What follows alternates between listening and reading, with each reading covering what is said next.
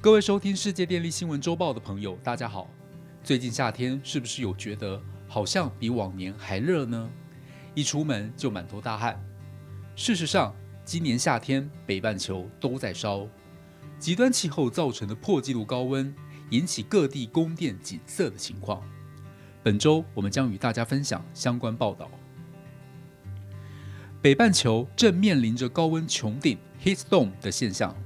根据欧盟气候监测单位报告指出，今年七月的温度创下全球有记录以来的第三热，仅次于二零一九年和二零一六年。这是长期暖化趋势的结果，因为温室气体排放改变了地球的气候。受影响的国家包含意大利、希腊等。接下来谈一谈亚洲，包含中东、日本、中国等。以及美洲，包含加拿大以及美国各地，都出现不寻常的高温。我们先看看中东这边，伊朗七月气温达摄氏五十一度，位在西南部的主要产油区，近日更因为干旱引起缺水抗议，导致至少三人丧命。该区正持续努力应对干旱问题。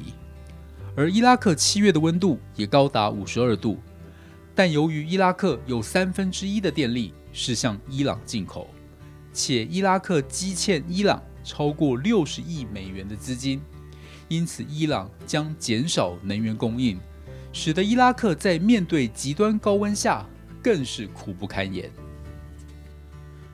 再来是东亚，第一个是日本，日本七月曾呼吁要严防高气压带来的酷暑。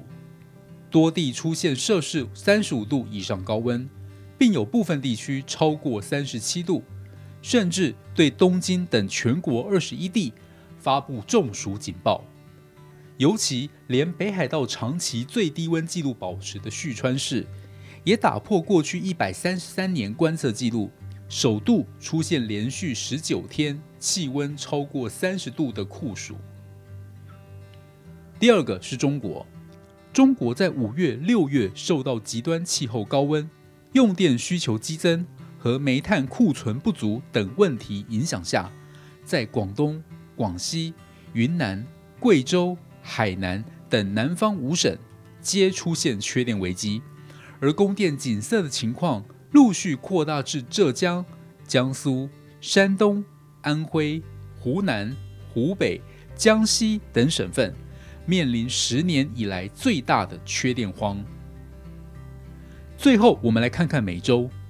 第一个是加拿大，加拿大在六月底、七月初连续好几天，西部的卑诗省气温飙升到将近五十度，历史性的热浪加上雷击，助长了野火。截至八月一日，卑诗省境内发生一千两百七十五场野火。燃烧面积已达五千零一十六平方公里，另外更有数百人因热浪丧命。接着是美国，在它的东部，整个高温燃烧自西维吉尼亚州延伸至马赛诸塞州，波士顿市中心达三十二度，华盛顿达三十六度。除严重影响人体健康状况，更导致电力需求增加。及交通运输速度的减缓，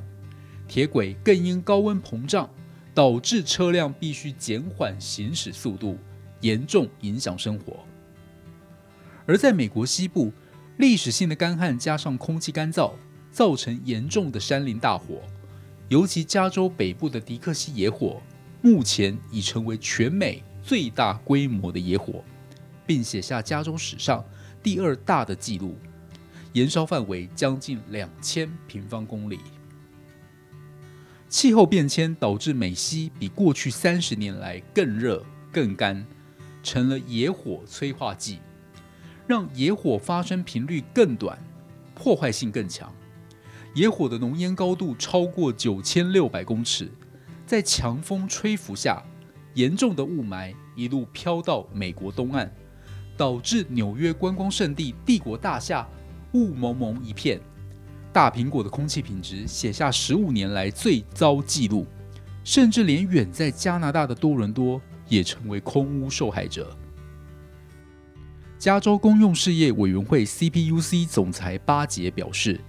气候危机在美国西部造成极端与不可预测的高温、干旱及野火。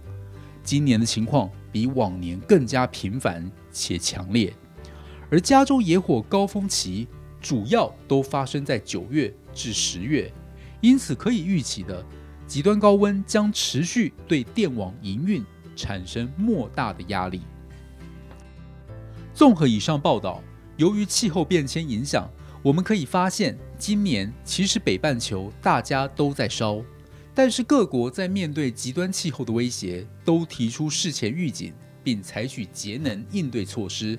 终能勉强达到关关难过关关过。例如，美国加州州长纽森近日签署紧急状态命令，寻求加快再生能源发电，来减轻加州电网压力。并授权在电力供应危急可能导致轮流停电时，付费给大型工业能源客户，要求减少用电，来因应电力吃紧。而日本原本担心高温加上奥运会会有大量的新增电力需求问题，但我们看到东京奥运已经在八月八日圆满落幕。而中国为了应对高温加上煤炭供应紧张的问题。中国政府召集了中煤能源集团和金能控股集团等大型矿商，来增加煤炭供应，并承诺从国家储备中释放更多的煤矿。因此，虽然全球都在追求碳中和的理想目标，但实际上面对极端高温，为了稳定供电，还是必须将手上现有的工具或方法能用的尽量用，或许有可能增加碳排放。但这也是无可厚非的。当然，我们台湾虽然也面临极端高温影响，但由于我们的超前部署、预做准备之下，四也化险为夷，低空飞过。事实上，气候变迁不再只是如同美国前任总统川普所说的一场骗局，而是真的已经影响到大家的生活。因此，各国应该要立刻起而行。尤其电力产业首当其冲，一方面要作为领头羊，率先达成碳中和；一方面又要在极端气候影响下稳定供电，所以要有风险意识，面对极端气候要进行最坏的假设及最好的准备，才能渡过难关。以上是本周世界电力新闻周报的整理报道，国际上电力的大小事。我们会持续密切关注，并且跟大家分享。若喜欢我们的频道，欢迎与好朋友分享哦。我们下周再会。